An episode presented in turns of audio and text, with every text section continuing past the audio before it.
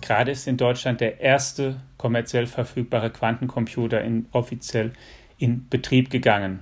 Und sehr große Hoffnung ruht auf der Welt des Allerkleinsten, auf einer Region, auf einer physikalischen, in der Gesetze gelten, die wir möglicherweise für Magie halten würden, wenn sie gelten würden in unseren Größen, in denen wir Menschen im Alltag leben. Warum ruhen so große Hoffnungen auf dieser Technologie? Was kann man damit machen? Darüber wollen wir heute im Digitech Podcast sprechen.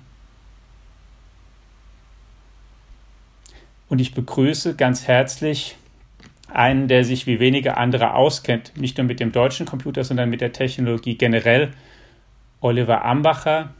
Er ist der Leiter des Fraunhofer Instituts für angewandte Festkörperphysik in Freiburg.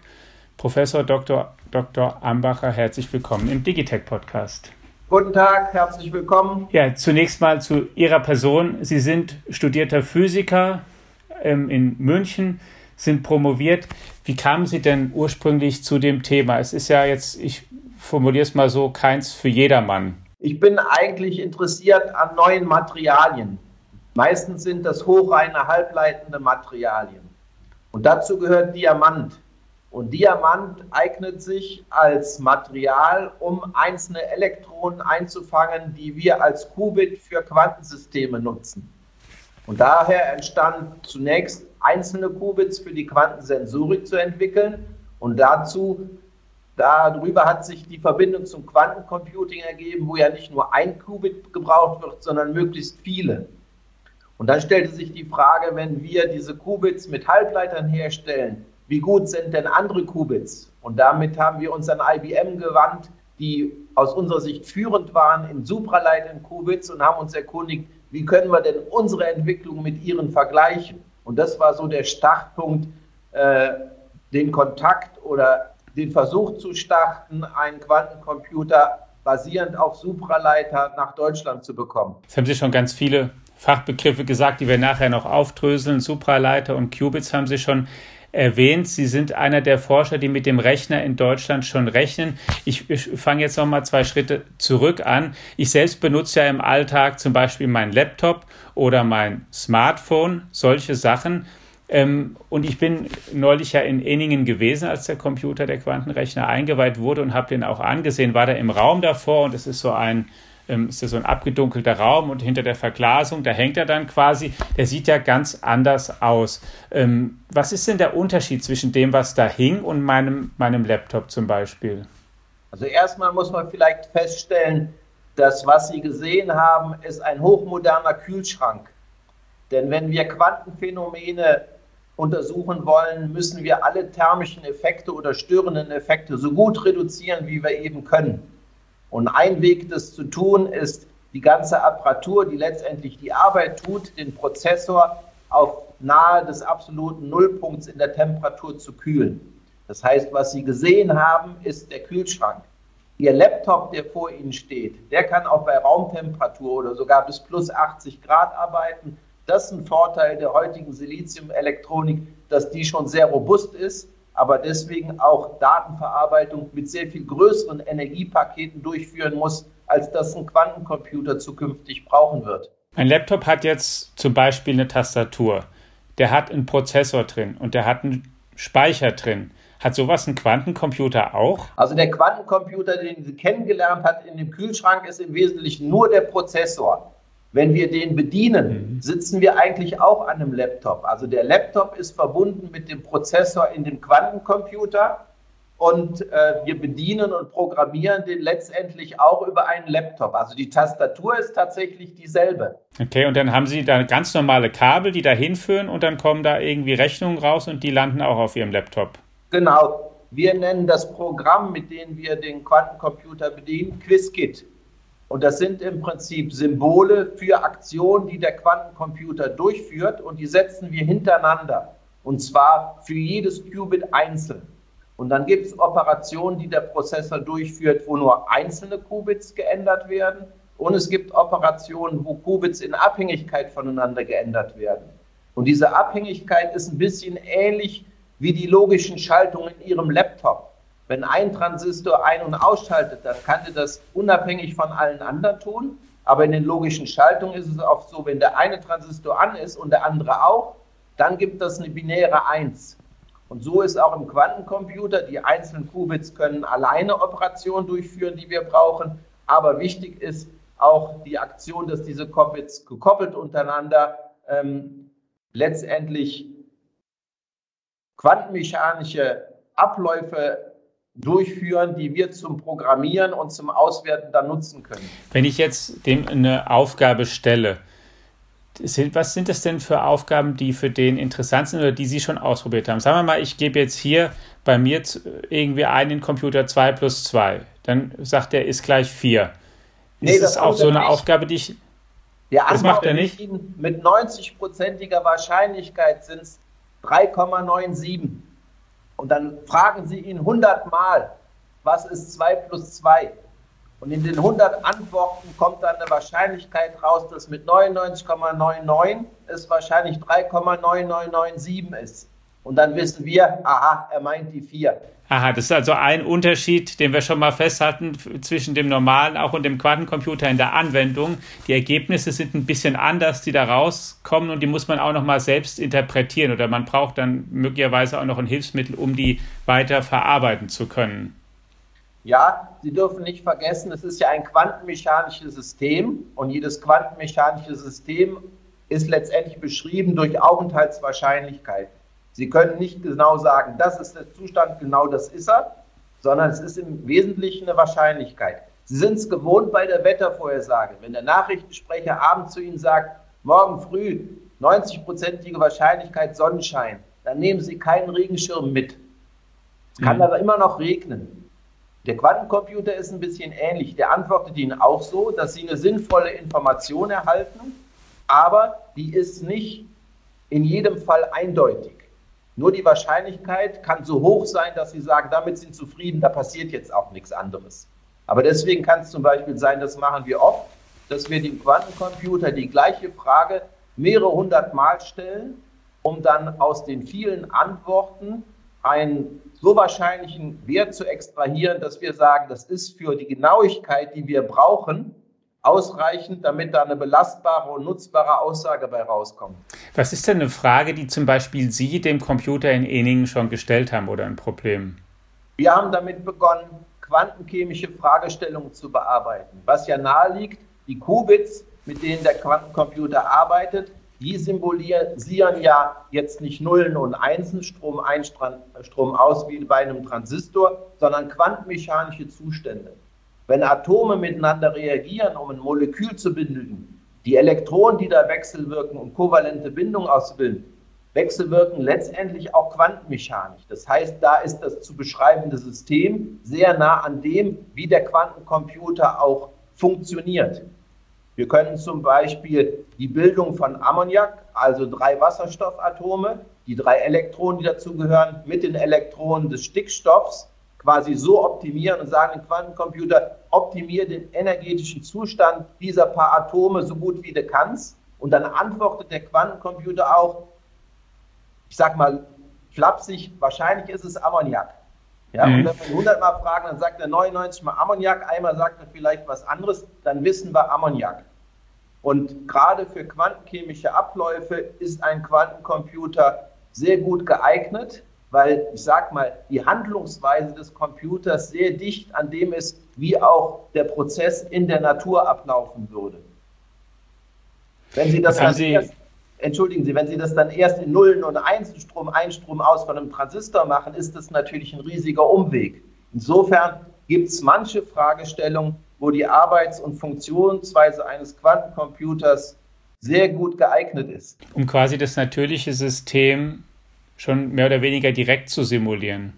Ja, und es ist auch nicht schlimm, wenn der Quantencomputer einmal sagt, es ist gar nicht Ammoniak. Das tut uns nicht weh. Ja, ich, ich sage das ja. deswegen, weil eine Perspektive ist, solche Optimierungsproblematiken auch, vielleicht sprechen wir da später noch drüber, für logistische Abläufe zu nehmen. Das könnte ja mhm. zum Beispiel auch bedeuten, wie optimieren das Navigationssystem der 300.000 LKWs in Deutschland. Da darf natürlich kein LKW in die falsche Richtung geschickt werden durch einen Quantencomputer, weil der für 99 LKWs das richtig macht und für einen vielleicht nicht.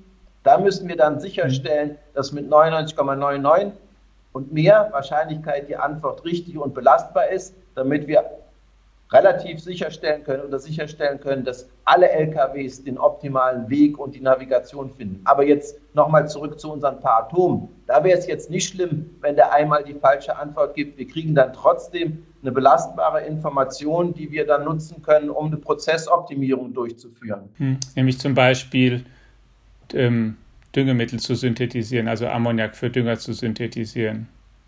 Genau. Besser als wir es heute machen. Genau. Ammoniak eignet sich gut, weil die Anzahl der Elektronen, die am Prozess beteiligt sind, noch relativ gering ist. Und wenn wir jetzt schon einen Sprung wieder machen, Sie hatten es, glaube ich, schon erwähnt, dass wir im Moment 27 Qubits zur Verfügung haben, die auch nicht jedes Qubit mit jedem gekoppelt ist, sind die Anzahl der Zustände, die wir im Moment noch nutzen können, um quantenchemische Abläufe zu simulieren, so beschränkt, dass wir noch keine großen chemischen Moleküle oder sogar Proteine mit diesem Computer rechnen können. Wir können im Moment testen, wie funktioniert ein Quantencomputer, wo sind seine Stärken, wo sind seine Schwächen, um dann, sagen wir schon, die Programmierung und die Algorithmen so gut verstanden zu haben und angepasst zu haben, dass wenn die Systeme dann leistungsfähiger werden, dass wir dann auch tatsächlich anwendungsrelevante Fragestellungen bearbeiten können. Jetzt haben Sie die 27 Qubits auch schon erwähnt und da würde ich gerne mal ein bisschen mehr im Detail auf den Rechner, dass wir den vorstellen, der jetzt da in Eningen steht. Also der hat 27 Qubits, haben Sie schon gesagt, unterscheidet sich dadurch vom klassischen Bit, dass es eben nicht nur zwei Zustände annehmen kann, sondern auch jeden dazwischen. Nur im Messvorgang, wenn gemessen ist, dann nimmt es dann doch einen von beiden an. Ähm, ist es viel eigentlich? Wie, was muss ich mir denn unter 27 Qubits vorstellen? So in der Menge. Vielleicht fangen wir nochmal bei dem Verständnis eines Qubits an. Wie ich immer gerne ein Qubit versuche zu erklären, starte ich bei einem Elektron, weil man letztendlich ein Qubit kann man herstellen mit einem Ion, mit einem Elektron, mit einer supraleitenden Schleife. Also sind ein, ein Qubit heißt im Prinzip, ich habe ein quantenmechanisches System, was zwei Zustände annehmen kann. Und bei einem Elektron, was ja ein kleiner Magnet ist, der kleinste Magnet der Welt, wenn ich das ausrichte in einem äußeren Magnetfeld, wenn das Nordpol nach unten zeigt, ist das der Zustand 1, weil die sich anziehen. Und wenn der Südpol nach unten zeigt, stoßen sie sich ab. Das ist der Zustand 2, sodass ein einzelnes Elektron zum Beispiel in einem Diamantkristall schon ein Qubit ist. So, die, die Schwierigkeit, die dann kommt, wenn man in einem Quantencomputer mehrere Qubits ist, braucht, ist, dass diese Qubits sich gegeneinander spüren müssen. Also wenn man nochmal das Beispiel, weil es etwas anschaulich ist, der Elektron bemühen, wenn wir dann von einem zu zwei zu drei Qubits gehen würden, müssten die Magnetfelder, die Elektronen sich alle gegenseitig spüren. Da kann man schon verstehen, die muss man dann echt dicht zusammenpacken. Und wenn man dann 1000 davon hat, dann müsste man im Prinzip 1000 Elektronen auf ein paar Nanometer nebeneinander kontrolliert positionieren und dann auch in ihrer Drehrichtung manipulieren. Und da kann man schon merken, das ist schwierig. Bei den Supraleitern, die Schleifen, werden, ich sage mal wieder ganz einfach, in der Frühzeit Ströme linksrum geschickt und rechtsrum geschickt. Und bei den kalten Temperaturen bilden die auch quantenmechanische Zustände ab. Und dann ist der linksrumdrehende Strom der eine Zustand und der rechtsrumdrehende der andere. Die sind jetzt 100 Mikrometer groß. Und Ströme erzeugen Magnetfelder, sodass diese Qubits auch über Magnetfelder miteinander sprechen können oder durch Mikrowelle, die eingestrahlt wird, in ihrer Stromrichtung auch geändert werden können. Jetzt kann man sagen, 27 von solchen Objekten schon so untereinander zu verbinden, dass die miteinander kommunizieren können, sodass man mit ihnen Operation durchführen kann, ist schon höchst kompliziert und sehr schwierig. Wenn man sagt, BASF oder andere Chemieunternehmen, ich habe jetzt nur mal das eine Beispiel gewählt, wollen letztendlich chemische Prozesse abbilden, die zu Proteinen führen, zu Pharmazeutika, mhm. dann ist 27 noch viel zu wenig. Und dann ist es auch so, die meisten Systeme werden jetzt an der Anzahl der Qubits gemessen.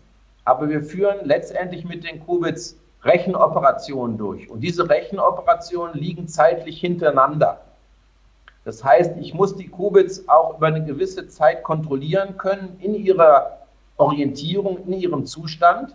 Und im Moment können wir das bei den 27 Qubits ungefähr 200 Mal. Das heißt, wir können im Prinzip mit den 27 Qubits 200 Operationen durchführen, bevor wir dann quasi auslesen müssen. Wenn man die Anzahl der Qubits erhöht und dafür aber die Anzahl der Schritte, die man hintereinander setzen kann, wieder verliert, dann gewinnt man gar nichts. Also braucht man beides. Man braucht beides, ja.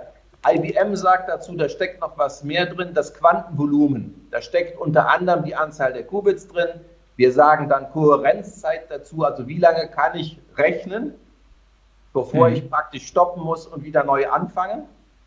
Ähm, und diese, diese Einflüsse zusammen charakterisieren dann letztendlich die Leistungsfähigkeit eines Quantencomputers auch für eine dedizierte Anwendung. Zum Beispiel andere Computer, die Bundeskanzlerin hatte das zum Beispiel bei der Öffnungsveranstaltung gefragt, da gibt es doch Rechner mit 1000 Qubits. Das ist richtig, aber da, die kann man praktisch nur einmal durchlaufen lassen und dann muss man praktisch wieder von vorne anfangen, sodass man da zwar viele Qubits hat, aber man kann gar nicht viele Rechenoperationen hintereinander durchführen. Also Qubit ist eine wichtige Größe, aber wie ich jetzt gelernt habe, auch bei weitem nicht die einzig entscheidende, um die es geht, wenn ich wissen will, wie leistungsstark ist wirklich so ein Quantencomputer. Stark vereinfacht, die Anzahl der Qubits wäre jetzt damit verbunden, wie viele Elektronen wir praktisch im System haben können, um eine chemische Reaktion nachzubilden oder ein Molekül zu beschreiben. Aber wie viele Schritte wir machen können, um dann praktisch dieses Molekül korrekt darzustellen oder die energetische Optimierung durchzuführen, bis die richtige Struktur rauskommt. Dazu brauchen wir einige hundert, letztendlich einige tausend Operationen. Und nur wenn wir dann mhm. beides schaffen, oder je mehr wir von beidem schaffen, desto anwendungsrelevanter und belastbarer werden auch die Resultate, die die Quantencomputer praktisch in der Ausgabe ermöglichen. Wenn Sie den jetzt nochmal in eine andere Relation setzen, den Computer in Enigen, und mal ihn vergleichen mit dem, was wir einen klassischen Supercomputer nennen, wie es die ja heute auch gibt. Sind eigentlich die Supercomputer nach wie vor besser oder kann der Quantencomputer, den Sie jetzt haben, kann der schon was, was ähm, die Supercomputer nicht können? Also ich würde sagen, den Punkt, einen Quantenvorteil für eine Anwendung, für eine relevante Anwendung zu erzielen, der ist noch nicht erreicht. Also wenn Sie im Prinzip heute mhm. einem Hochleistungscomputer eine Frage stellen, dann kann der die beantworten und ein Quantencomputer könnte die noch nicht beantworten. Der Punkt ist nur, das dürfen Sie auch nicht vergessen, dieser Quanten-Hochleistungsrechner, der füllt ganze Räume. Den Kühlschrank, den Sie gesehen haben, hat einen kleinen Prozessor. Perspektivisch, und da sind wir nicht mehr so lange von Werk, wird dieser Quantenvorteil kommen, zum Beispiel in quantenchemischen Abläufen.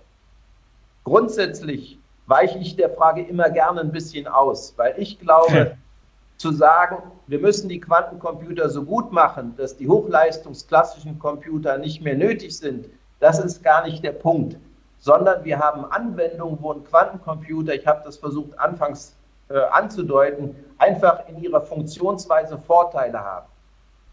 In diesen Bereichen werden die schneller sein, sie werden das Ergebnis mit weniger Energie erzielen und sie können auch mehr Objekte und Zustände in ihrer Rechnung berücksichtigen. Vorne in der Bedienung wird immer ein klassischer Computer sein und wahrscheinlich wird auch immer ein Rechenzentrum versucht sein, sowohl einen guten klassischen Computer wie auch einen guten mhm. Quantencomputer zu haben. Und dann werden wahrscheinlich die Rechner dieses Modul anschalten und nutzen, was jetzt für die Beantwortung der Aufgabe den größten Vorteil bringt. Also hohe parallele Datenverarbeitung, viele Zustände, die gleichzeitig optimiert werden dürfen oder eine serielle Bearbeitung. Das wird dann die Entscheidung beeinflussen, welcher Computer oder welches Modul tatsächlich dann arbeitet. Seriell, Aber nochmal, um der Frage nicht auszuweichen, der Quantencomputer, den wir haben, ist, ist ein, ein, ein Objekt, mit dem wir lernen. Und wir mhm. können noch nicht antreten gegen die besten klassischen Computer, die es gibt. Vielleicht noch ein anderes Beispiel. Was die Industrie braucht, ist ein Rennwagen, um, um im globalen Wettbewerb auch Rennen zu gewinnen. Zum Beispiel, wie gesagt, in der Optimierung von chemischen Prozessführung. Was wir haben, würde ich sagen, ist ein VW und eine Fahrschule, in der wir im Moment lernen, wie Quantencomputer funktionieren, wo wir sehen können, wie wir sie weiterentwickeln können und wo wir auch andere ranführen können, um sie auszubilden und fit zu machen für die Zukunft. Und viele Unternehmen stellen jetzt mit uns praktisch den Fuß in die Tür, um diesen Lerneffekt zu erzielen. Und darin hat der Computer meines Erachtens einen großen Wert, um, wenn in zwei, drei Jahren meines Erachtens dann schon die Generationen zu erwarten sind, die diesen Quantenvorteil bringen werden, dass sie im Prinzip umsteigen können aus dem Fahrschulwagen in den Rennwagen, um dann auch Rennen gewinnen zu können. Wenn sie das nicht tun und sie versuchen, sich gleich in den Rennwagen zu setzen, das wird aus meiner Sicht nicht funktionieren.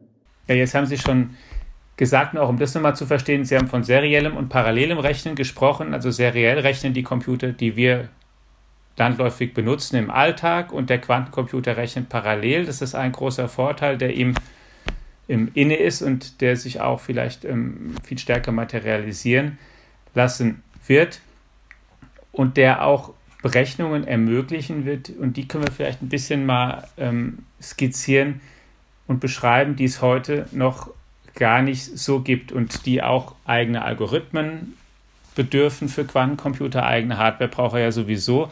Und da gibt es zum Beispiel einen Algorithmus, der heißt Shor-Algorithmus von einem Mathematiker Peter Shaw entwickelt äh, für die Faktorisierung großer Zahlen. Und das hat er in den 90er Jahren ja mal vorgestellt. Und dann hat man gesagt und gemerkt, naja, wenn es den mal gibt und der funktioniert, dann ist zum Beispiel ähm, ähm, kryptografisch vielleicht ein großes Problem entstanden, denn dann sind im Prinzip das gängige Verschlüsselungsverfahren, das wir im Internet verwenden, vielleicht knackbar.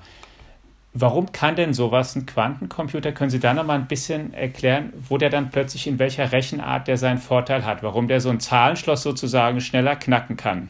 Oder auf einen Streich sogar? Ich würde es gerne ins Positive drehen. Also was die Bundesregierung ja auch sehr stark fördert, ist die Quantenkommunikation. Also wie kriegen wir physikalisch sicher Informationen, zum Beispiel von Ministerium 1 zu Ministerium 2. Und was der Quantencomputer gut kann, schon mit sehr wenigen Qubits ist eigentlich als eine Art Zufallsgenerator zu funktionieren. Es ist gar nicht so einfach, einen Zufallsgenerator zu machen, wo alle Zustände gleich wahrscheinlich kommen können. Und dieser Schlüssel, der benutzt wird, ist im, wird generiert durch einen Zufallsgenerator. Damit wird physikalisch sicher ein Schlüssel übertragen, der auf der anderen Seite genommen wird, um dann in einem konventionellen Netz Daten zu übertragen mit möglichst großer Sicherheit. Ein Quantencomputer kann mit wenigen Qubits schon dieser Zufallsgenerator sein, der den Schlüssel generiert mit einer sehr hohen Sicherheit und das wahrscheinlich auch selber oder besser, als wenn dieser Schlüssel durch einen klassischen Computer generiert würde. Weil er das so gut kann, kann es natürlich auch gut wieder rumdrehen. Das heißt, er kann auch gut, wenn jemand anders einen Schlüssel generiert hat, gucken, wie hat er das gemacht und den auch schneller wieder knacken, weil er so viele Möglichkeiten hat zu testen, um dann die geeignete Möglichkeit aus vielen auch zu finden. Der Shor-Algorithmus, den Sie erwähnt haben, ist an sich ein, ein Algorithmus, der auch gut zum Suchen von optimalen Lösungen genutzt werden kann. Und ist einer der ersten gewesen, wo man auch zeigen konnte, dass Quantencomputer und ihre Arbeitsweise zur Umsetzung dieses Algorithmus besonders gut geeignet sind.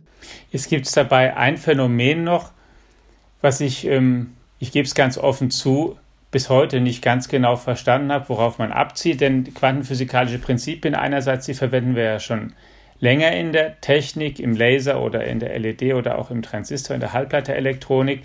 Aber jetzt in den Quantencomputern geht es dann darum, und Sie haben das schon angedeutet, auch als Sie gesagt haben, die Qubits, man muss die irgendwie auch dazu bringen, dass die miteinander in Berührung sind. Da gibt es so einen Begriff, der heißt Verschränkung. Und ein Begriff, den, den Albert Einstein mal spukhafte Fernwirkung sogar nannte, weil es ihm sehr, sehr rätselhaft vorkam. Es ist aber ein Effekt, den man sich jetzt zu Nutzen machen möchte. Können Sie mir den auch nochmal übersetzen in die Sprache der Nicht-Quantenphysiker, was das jetzt eigentlich ist? Ja, Sie nehmen einen Würfel in die Hand und der hat ja die Zahlen 1 bis 6. Jetzt lassen Sie den Kreiseln auf dem Tisch und dann wissen Sie schon aus Ihrem Gefühl, eine Chance von 1 zu 5 ist, dass die 3 kommt. Ja, so. Ja. Wenn die 3 kommt, was ist auf der Rückseite? Ach so, ja klar. Ja. Die 4. Ja. ja. Dass alle Zahlen Vorder- und Rückseite in Summe 7 geben. Das heißt, die 4 ist mit der 3 verschränkt. Solange Sie die 3 nicht sehen, die oben liegt, wissen Sie auch nicht, was unten liegt. Aber sobald die 3 oben liegt, wissen Sie, dass die 4 unten ist. Insofern ist da eine Verschränkung. Im Fall vom Würfel ist die 100 Prozent. Immer wenn die 3 oben ist, ist unten die 4. Beim Quantencomputer ist es nicht ganz genauso. Da ist die Verschränkung nicht 100 Prozent, sondern es ist wieder mit einer gewissen Wahrscheinlichkeit, dass wenn oben praktisch für Sie sichtbar und messbar ein Resultat ist, wissen Sie auch, wo was anderes, wo was anderes das Gegenstück ist, mit einer gewissen Wahrscheinlichkeit. Also Sie könnten im Prinzip sagen, wenn die 3 oben kommt, der Quantencomputer wird so denken, ist mit 99er Wahrscheinlichkeit unten die 4. Ja, in der klassischen, bei den Würfeln wissen Sie es ganz genau, aber vielleicht gibt Ihnen das so ein bisschen das Gefühl für die Verschränkung, auch wenn Sie eine ja. Münze werfen. Ja, Sie wissen 50 Prozent Kopf oder Zahl, aber Sie wissen sofort, wenn oben der Kopf ist, muss unten die Zahl sein. Insofern gibt es da eine Verbindung zwischen der einen Information und die anderen. Die sind gekoppelt in einer gewissen Art und Weise und das ist bei Quanten, Quantensystemen, bei Qubits auch so. Okay.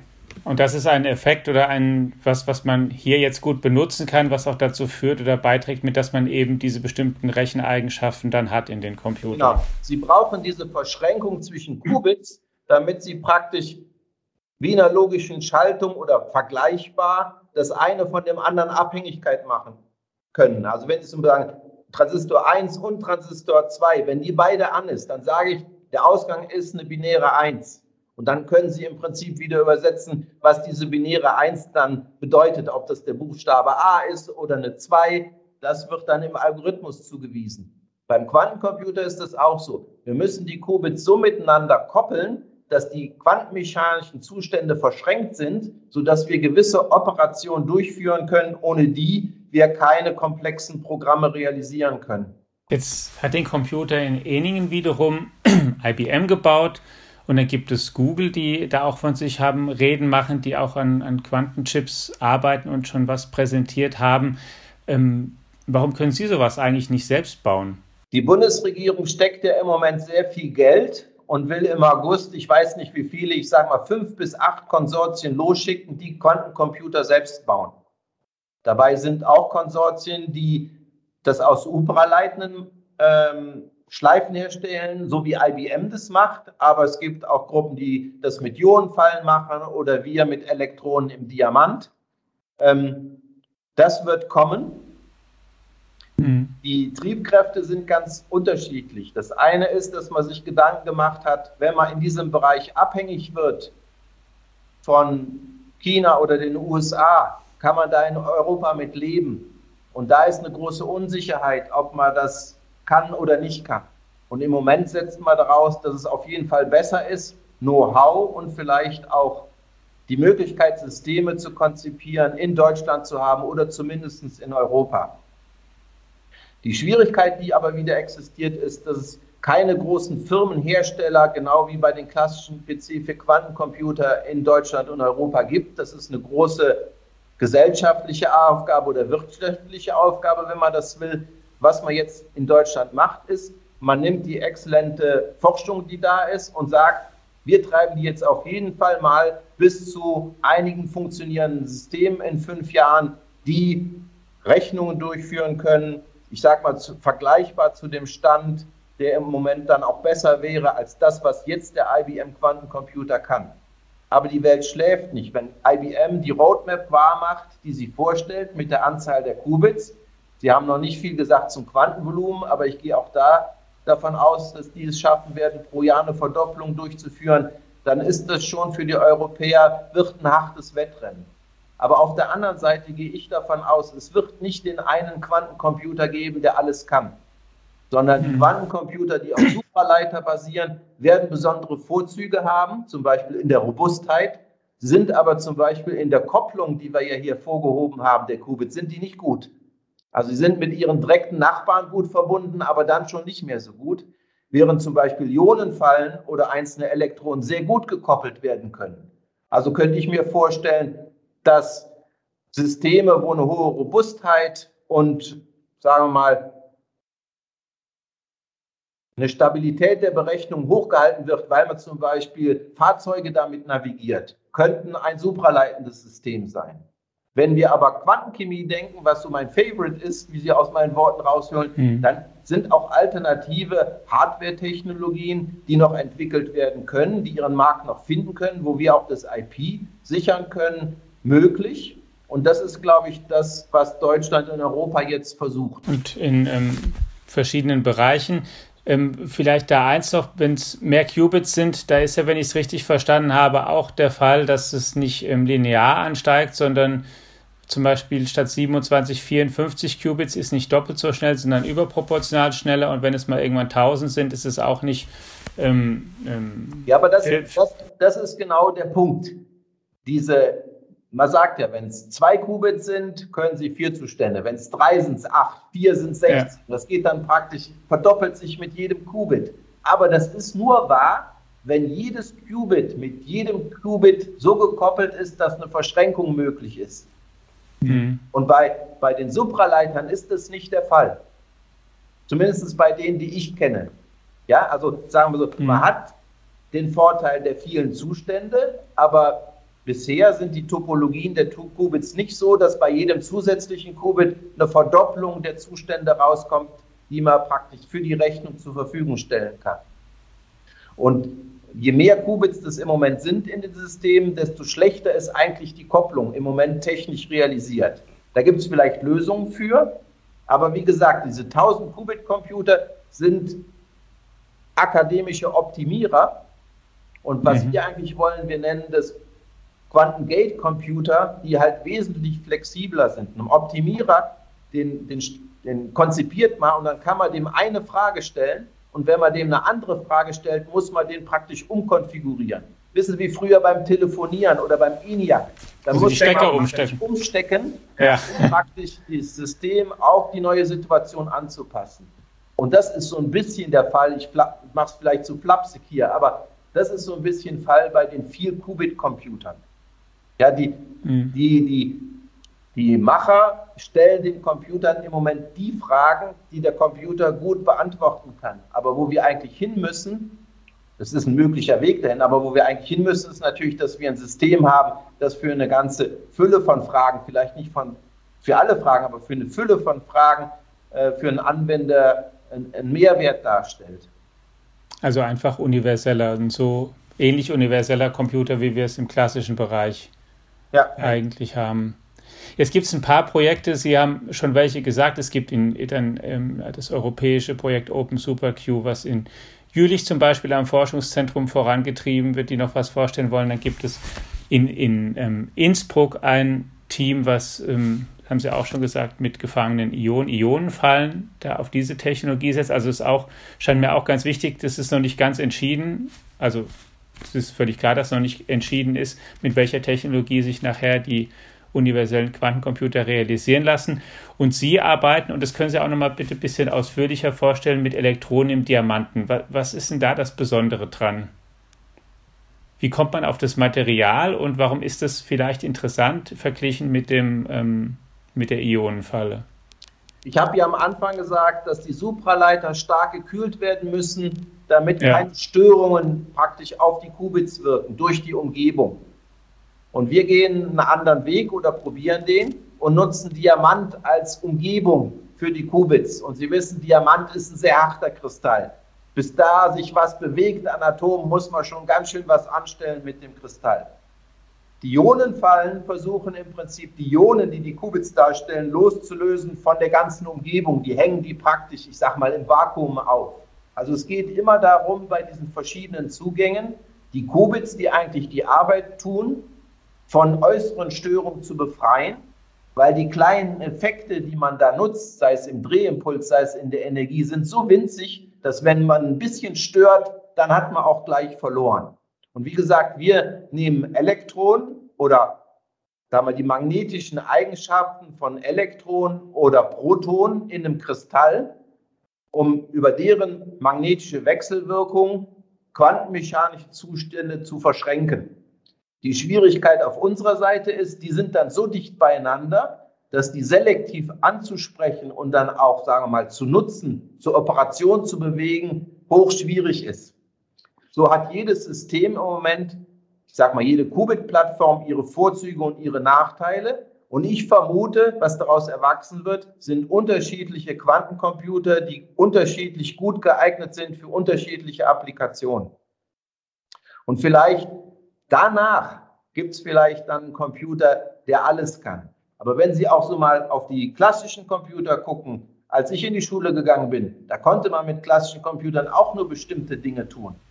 Mhm. Von dem, was wir heute tun, haben wir damals nicht mal träumen können. Also ich denke, das ist tatsächlich auch eine normale Entwicklung von datenverarbeitenden Systemen, dass die erstmal verschiedene Ansätze probieren, die gut sind für verschiedene Applikationen. Früher war das ein Atari, dann war es ein Apple, äh, dann war es ein TI, die waren gut in unterschiedlichen Dingen. Und dann hat man so langsam gelernt, wie man die Vorzüge der unterschiedlichen Systeme auch koppeln kann. Stark miniaturisiert, die Anzahl der verarbeitenden Subsysteme hat sich stark erhöht durch Miniaturisierung. Und ich glaube, eine vergleichbare Entwicklung, vielleicht mit höherer Schlagzeile, weil man schon mehr weiß, wird bei den Quantencomputern auch geschehen. Wenn Sie es mal vergleichen. Unsere Enkel genauso lächeln über die Systeme, die wir heute als hoch zukunftsfähig halten, äh, wie die tatsächlich aussehen und arbeiten.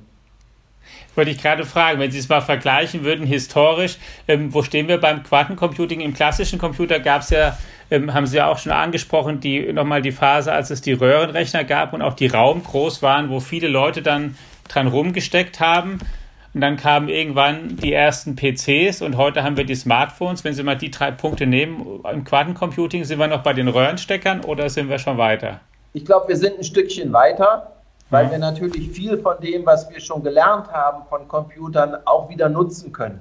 Deswegen würde ich sagen, vielleicht sind wir in den Hardware-Anstrengungen zwischen 1965 und 1970, aber bei der Software sind wir eigentlich schon, sagen wir mal, 70er bis 80er Jahre, sodass, wenn ich jetzt optimistisch bin für das Gesamtsystem, würde ich mal sagen, sind wir in den 70er Jahren stimmt ja zuversichtlich, dass wir zumindest noch einiges mitkriegen von dem, was da passiert. Ich würde gerne zum Schluss noch auf die Anwender bzw. die Kommerzialisierungsperspektive eingehen. Wer macht denn bei Ihrem Quantencomputer von Unternehmen bislang mit, der mit Ihnen was erforschen möchte und für welche Branchen, die BASF haben Sie und die Chemie vorhin schon mal exemplarisch genannt, für wen halten Sie das denn am interessantesten gegenwärtig eigentlich mal in der deutschen Wirtschaft?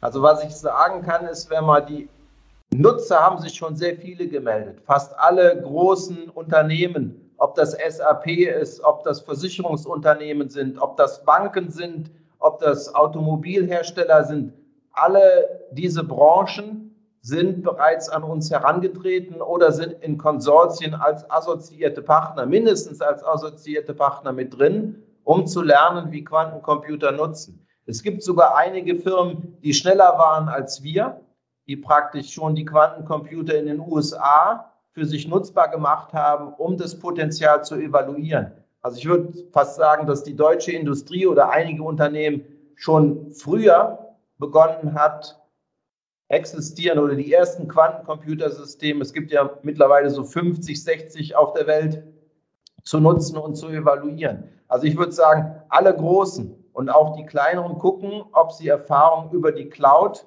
äh, machen können oder mit uns zusammen, weil sie wissen ja, wir versuchen ja als Anbieter über ein Ticketsystem auch, sagen wir mal, kleineren Firmen und Universitäten den Zugang zu dem System in Enigen und damit die Fahrschule zu ermöglichen. Kostet 11.600 Euro ungefähr ein personalisiertes Monatsticket. Dann kann ich den einen Monat benutzen.